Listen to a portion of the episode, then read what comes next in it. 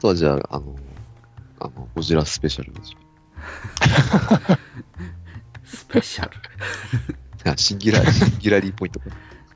シンギュラポイントですね。僕も最初行った時間違えてましたね。うん。いやー、でもね、あの、ゴジラ、え、てか本当にね、プラスさん、あれは本当に見てほしいですわ。いや、本当に。推しが強いのよ、圧が。強い。いやえ、もともと皆さんゴジラはお好きなの？いや、もうー、僕は結構好きですねう。ん、僕も3歳の時から見始めて、もうデストロイヤーまでは見ましたからね。あおーうん。で、シン・ゴジで復活した感じですかね。一瞬だけチラッと。一応、シンゴジは見たんですよ。うん、うん、うんうんうん。まあ、確かにシンゴジ拾ってるんですもんね。いや、でもね、全然見てなくても全く大丈夫ですね。うん。本当はあ逆の、逆になんか、うん今までの要素は入ってますけど、うん全然なくてもね、大丈夫ですよね。そうですね、もう、わけわからんぐらいの SF 要素で、こう、話がトントン拍子で進んでいくんで、うん、うん本当ニヘクラみたいな人たちはワクワクするんじゃなかろうかと。本当にね、なんか、あのー SF なんですけど、あれですね、いい意味であの空想科学でしたね。うん。久しぶりになんかいい、いい物語を見たなっていう気がしますね。これは本当にすごいですよ。うん。見た後にもう一回見返したくなる。そうそうそうそう。いやー、ただちょっとつまずいてますね、僕の場合は。まだ途中なんですか？いや、僕は見終わりましたけど、あの、ダッチャーさんが2回目見るのにまだ手が出てないんでそうですね。ああ、一応一回、一回は見てるんですね。うん、1話だけちょっと見て、そっからが進んでないですね。一番最初からいろんな要素がもう散りばめられてて、最終話で全部回収されるんですよ。へえ気持ちいいですね。うんで、最最終話になってやっと、あの、物語の登場人物たちも、最終話の本当にこう最終局面の直前まで理解してないんですよ。うん何が起きるかはい。で、その最終局面の本当に、なんですかね、なった時ぐらいに、あ、そういうことやったんかっていうのをその登場人物と一緒に味わうことができるっていう。うん これはね、なかなか作り方としてもすごいですね、これは。うんあの、感覚的に言ったら、あの、なんですかシュタインズゲートを初見で見た時みたいな感じの衝撃です。ああ、なるほど。回じ収ぶりがね。まあまあ、機会、機会があればぜひ。あの、に人形の国もね、散々進められてたのに、ここまで引っ張りましたからね。プリペイド買いましょう。プリペイド。まあ、まあ、あの、うんなんか、奥さんがネットフリでなんか見たいのがあるとかなんか言ってたんで、おやおやおや。おお奥さんにプレゼンが必要やったら呼んでくださいよ。どっかで多分タグが外れると思いますけど、僕ら二人はもうクレジットで契約してますからね。うん。うん、もうプリペイドで、あの、一応登録しましたけど、クレジットも登録登録したんで。もう秒でしたよね。いやー、でもね、このダッチャーさんに勧められたやつがね、ことごとく面白いんですよ。ああれ？ラブデスロボット見ました？あ、えっとね、ラブデスロボットは、えっと、次ですね。昨日やっと、うん、ゴジラ見終わったばっかりなんで。うんうんはいはいはい。はい。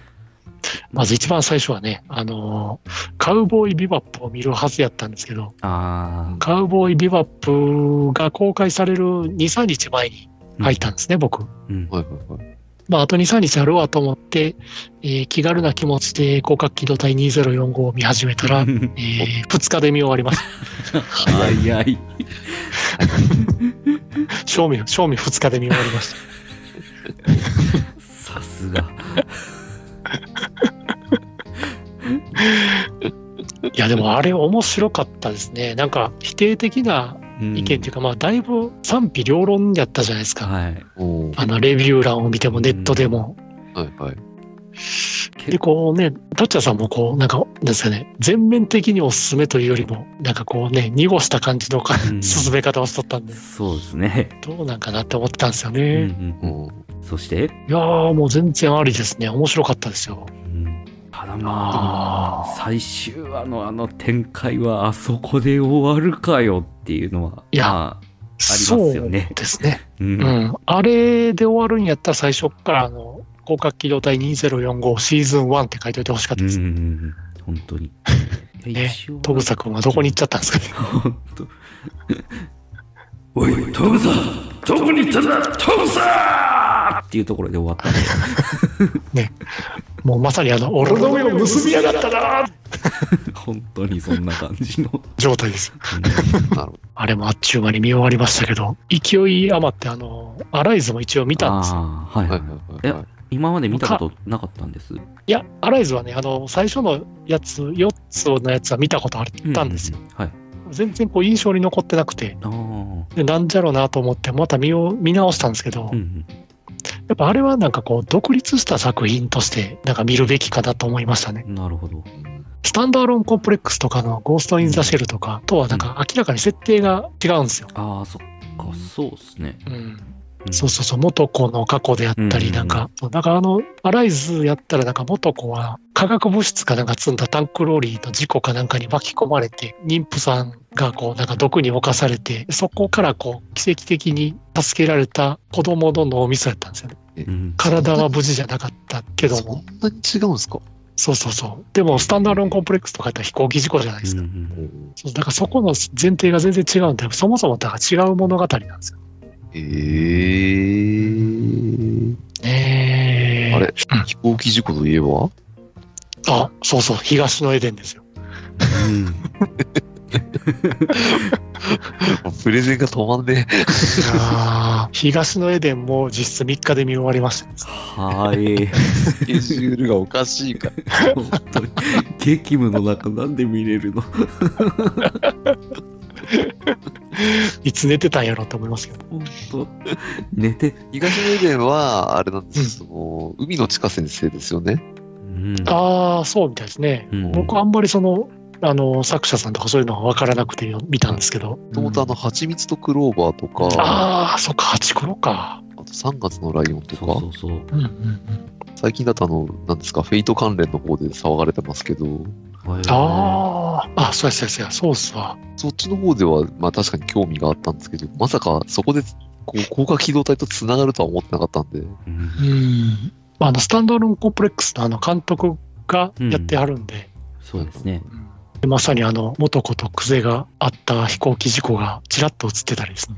うん 本当にちらっとですよ。えーっと、あれ、あの、1話でしたっけ ?2 話でし1たっけ？話目、一話目ですね。うん、確かにもう1話目か2話目かでそうそうそう。起きる、そのミサイルテロかなんかで、今まで何回かミサイルテロがあったんですけど、人死にはなかったっていう設定なんですよね。うんうんで、その物語が始まって、あの、起きた11回目かなんかのうんうんミサイルテロで初めてこう飛行機が墜落して、死者が出て、その墜落した飛行機から奇跡的に男の子と女の子が助けられるっていうのがニューステロップで出るんですけど、うんどうもその監督曰くその設定が元子とクゼなんですよね。本当にそれぐらい匂わせな感じなんですね。ただまあそれ多分あの監督のそのインタビューかなんかの話を知らなかったら普通にあの通り過ぎる話だと思いますよ。うん。だからそこから、から後の世界が広角につながってるっていうのをなんか匂わせてるだけであって、はいもう全然東のエデンは東のエデンで独立した話としてう、ん、全然十分面白かったですね。うん。まあいきなり主人公マッパでしたけどね。うんそうですね。おーいみたいな 言いながら。おーいって言って、すごい雑なモザイクがかかってそうます。そうそうそう。拳銃持って手振りながら。やばいやつじゃないですか。しかも拳ホワイト。銃と携帯電話も。うん。しかもホワイトハウスの前ですよ。おいお前みたいな感じでね、追いかけられるんです。警察に。いやーあれでいきなりこれどうなるのってうん。掴まれますね、あそこで。ね。もう、じゃあそこから高架機動隊とは特に関係がないんですか？全然、あその要素もう全然、うん、全然その要素はないですね。まあでもとある面白いと。とあるキャラがちらっと出てくるみたいな話は聞きましたけど、僕まだ途中なんで、ちょっと分かってないですけどね。あーその辺が僕もでも流し見したら気づかんかったですわ。へーうん。あと、その、あの携帯にその入れ込んであるのかな。まあ AI がいるじゃないですか。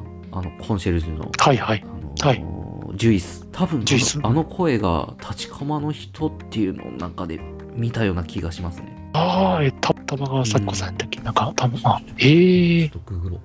全然雰囲気が違うから。全然違いますよね、本当。うんジュースですみたいな。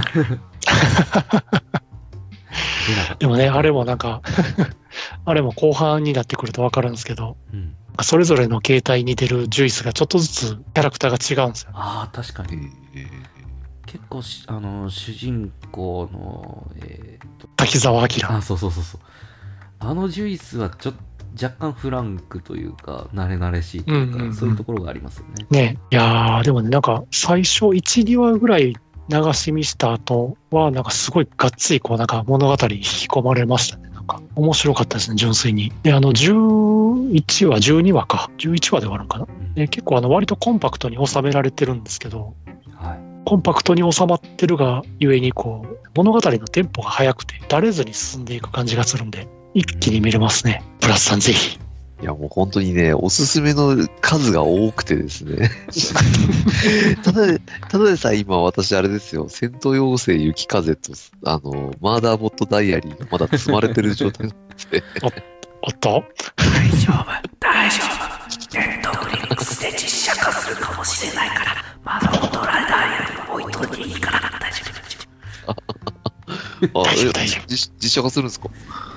確か、某宮殿さんで、ね、そういった話をしてた記憶があるんですえけど、ー、はいはいはい。うん。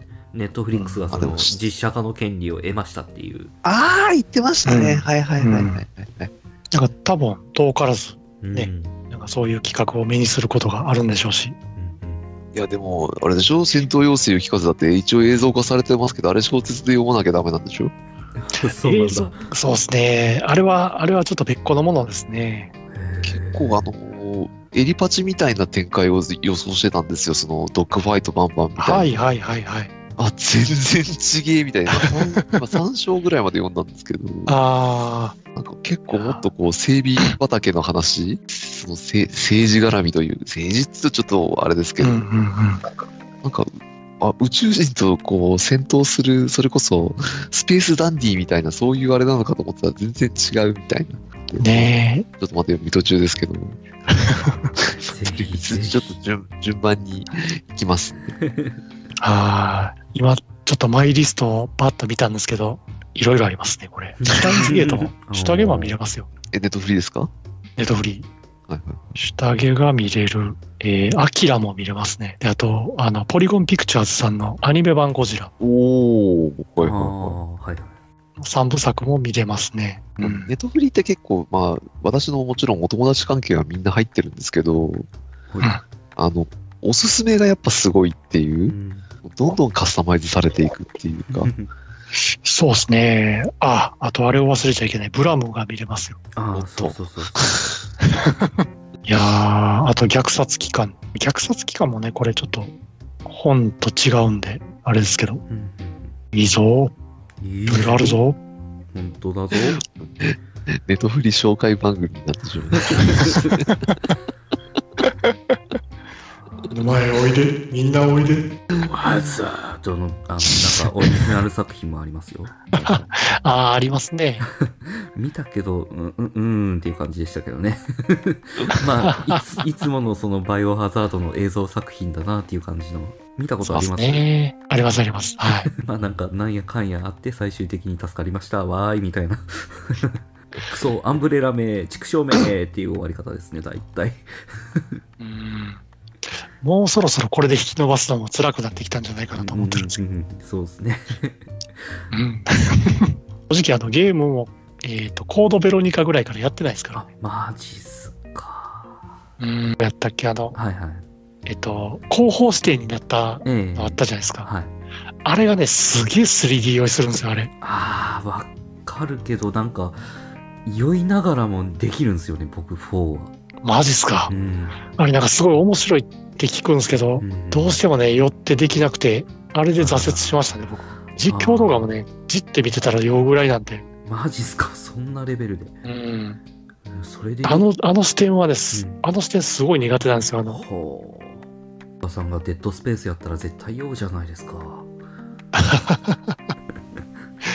いやー、なんでなんですかね、僕、FPS は全く酔わないんですけど、TPS になると酔うんですよ。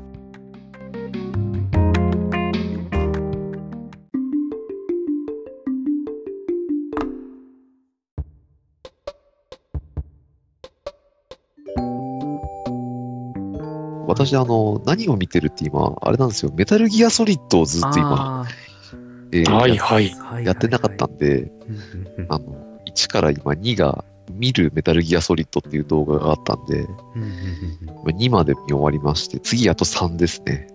う。うんん来た。来た来3たが。楽しいんですよね。3はじっくり見てほしいですうね。ん三はでも結構登場人物、その、オセロットってこんなに長いこと出てくるんだっていうのがびっくりして、うん。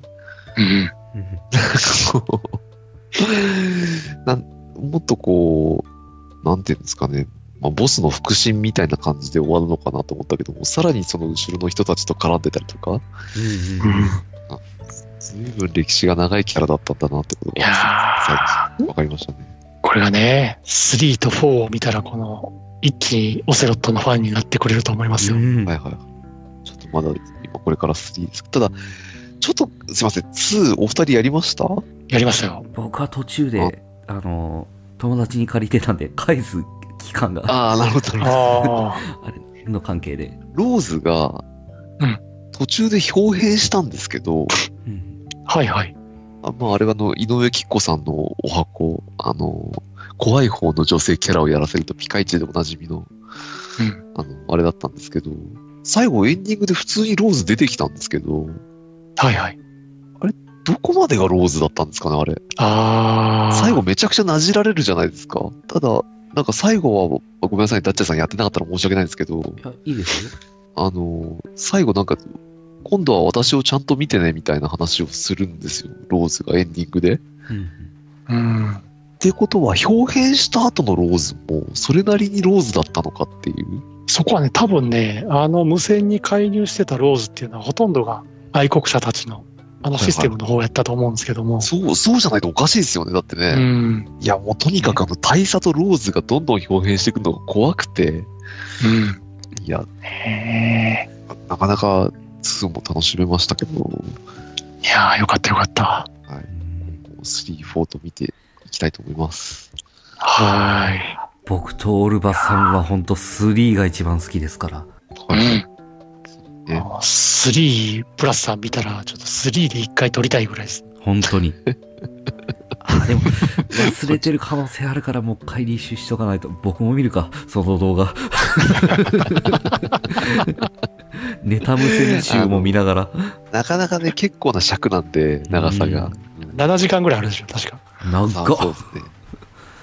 ああ、でも確かに、エンディングの周辺とか結構長いですからね。本当にあの、ムービーっていうか、その、無線だけのやりとりとかでも相当な長さじゃないですか。う。うんん。だから、ダッチャーさんがその友達に返さなきゃいけなくなっちゃったっていうのもよくわかるんですよね。なかなかやりきるのも大変なんだろうなっていう。あでも結構、やー3は本当にね、あれですよ。もう気がついたらクリアしてるってぐらいの。そんなに没入。没入できます。うん。わかりました。ちょっと履修してきます。はい。絶対ネタ無線集も見てください。面白いから。そう。だから、あのーオルバさんがその、スネーク、スネークってこの間リップ返してくれたじゃないですか。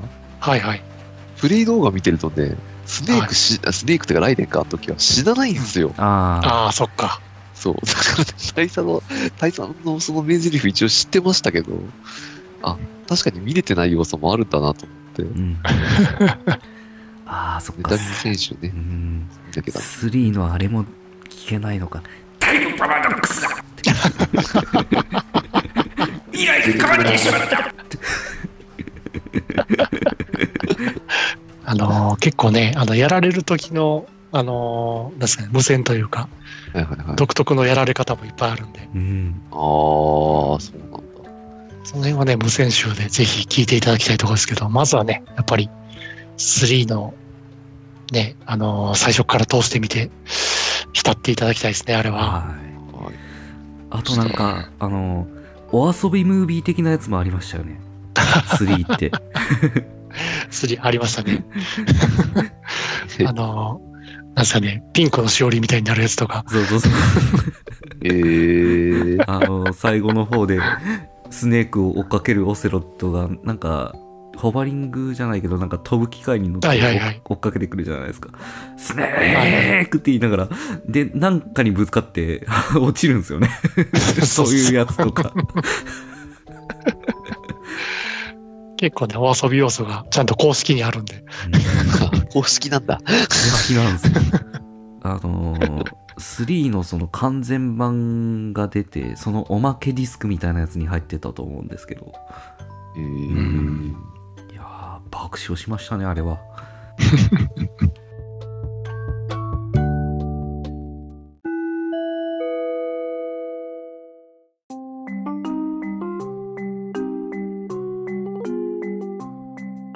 そろそろあれですかね。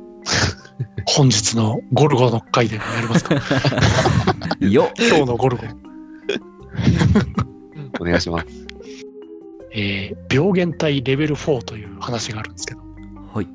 最初にね、あの、ジャングルで猿とかを密輸するまあ悪徳業者がいるんですけどね。うんうんこれがこうジャングルであの猿とかを持ち出そうとするんですよね。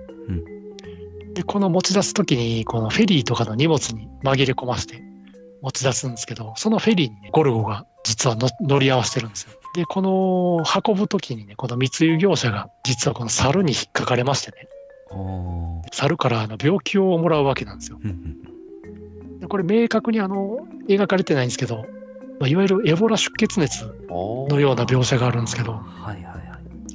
まあ、全身のこう穴という穴から血を流してあの死んでしまうというような恐ろしい病気らしいんですけど、こういった描写があるんですけど、この船の中でね、この密輸業者がね、発症するんですね、これ。で、このフェリー、フェリーというかまあ豪華客船ですけど、この客船の中でこう症状が出かけてる姿をゴルゴがちらっと見てですね、で気になってその行く先をつけていったら、その荷物の中に、その檻の中に入ってる猿が隠されてるのを見つけてしまうんですね。うんうんその猿がですね、どうも暴れて、檻が一部開いててですね、猿がですね、飛び出してきて、で、ゴルゴも巻き込まれてですね、はい。猿の唾をこう吐きかけられるんですね。あで、こう、ゴルゴもどうも感染してしまったようだということなんですけども、あ。はい。場面が切り替わってですね、うんこの通報を受けて、貿易部隊が向かうんですけども、その中にゴルゴがいると。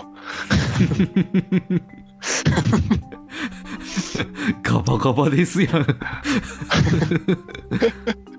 ていうのに気づい気づかれてしまうんですね。はい。病気をこう隔離しないといけないし、このゴルゴをなんとかしないといけないということで、非常にですね、あの、非常に難しい判断を迫られるんですけども、はい。あの、ゴルゴがですね、この船が、あの、まあ、岸壁に着いたところでうん、船からですね、脱出するんですね、ゴルゴが。ダメじゃないですか。そうなんですよ。でも、このゴルゴがですね、脱出した後に、どういう行動を取るかというとですね、あの、なんと、えー猿の中でですね、発症して、次々と死んでいくんですけども、はいはい。中にですね、なんと、あの、生きてる猿がいるんですね。ああ。で、この猿が、その、抗体を持っているはずだということで、はいはいはいはい。この猿がですね、まず、あの、保管されてるっていうか、この猿からですね、血清を作ろうとするんですよ、ゴルゴが？ゴルゴが。はい。で、このゴルゴがですね、この猿を見つけてですね、どうやって結成を作るかというとですね、この突入してきたこの部隊が使ってた車があるんですけど、はいはい。車を横にですね、横転させて、で、このタイヤがもちろんあの、アクセル踏んだら回ります。ああ、なるほど。はい。この遠心分離機にしてしまっはいてですね、はいはいはい。か簡易の結成を作って、で、こう、なんですかね、あの、自分に撃つんですけども、まあ、はいそこの、あの、倉庫にですね、やっぱりあの、武装した部隊が突入しようとするんですけど、うんこの武装したと部隊が突入するこの直前で、なんとかですね、間に合って、で、ゴルゴはですね、忽然と姿を消すんですね。使っちゃった。で、こう突入した部隊がですね、このタイヤにされたこの試験管とかですね、を見て、まさかあいつ結成作って自分でやったんちゃうかみたいな感じで、ですか自家製の結成を調べたらですね、ちゃんとあの、一本分残してあるんですよ。わざと。おおおで、その結成をですね、使って、あの、感染した人たちが助かって終わるというですね。ー このゴルゴがですね、何も依頼されずに、何も仕事をせずに終わる回なんです。確かに。ただただ災難にあって終わりましたっていう。そうなんですよ。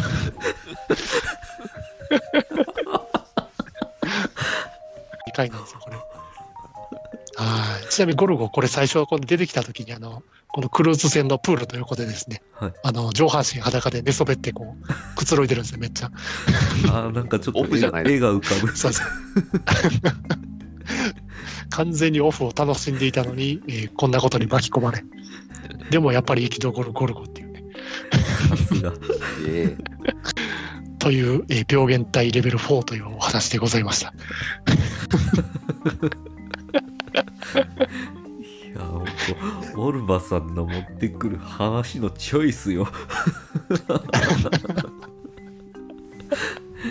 いいっすね、ほんと。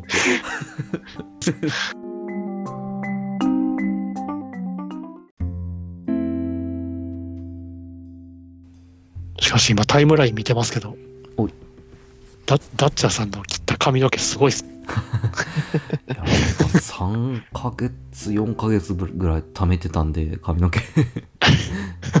やばいっすね、ほんと。なんかバックベアード様みたいになってます。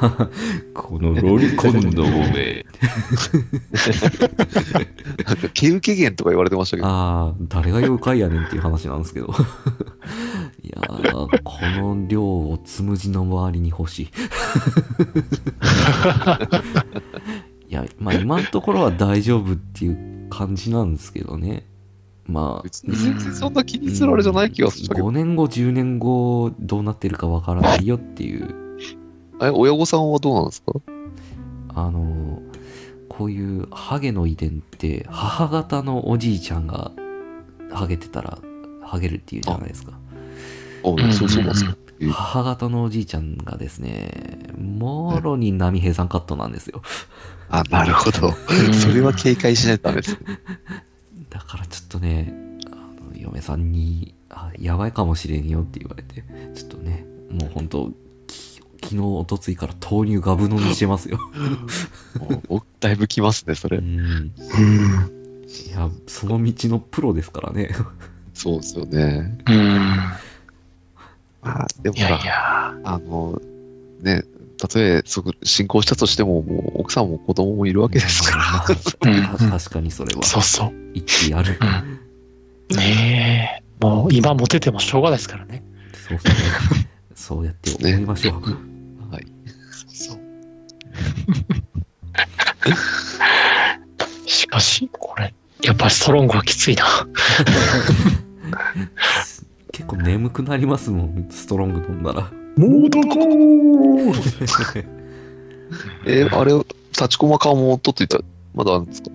立ちこまかはね、この間飲んじゃったんですよ。ああ、なるほど、なるほど。はい。最後の元子感です。ああー僕も男感一本残してます。ああ。でもこの間、ローソン行ったらまだ売ってましたよ。うん。どうですか？うん。全然普通に売ってますね。ただね、パッケージがね、結構ギンギラギンなんで、あの、見つけにくいじゃ見つけにくいですね。あ、逆に。あのそうん。あの、イラストで探すんですけど、イラストがね、あの、なんですか、缶がギンギンギラギンで、えー照明に反射して絵が見えなくて、はい すごく探しにくかったです。うん探します。はい。ぜひぜひ。うんそんで、さらに言えば、やっぱ立ちこま感ばっかり残ってますね。え、ああ。うんうん。えー確か。に。うんだから大体立ちこま缶と元子缶2列で置いてあるんですよ。うんはいはいはい。元子缶ばっかりなくなっていってるんです。えー、元子感の方に立ちこま感がガンって割り込んでったりとか してるんでそうそうそう。ううんん。それはでも分かってないですね。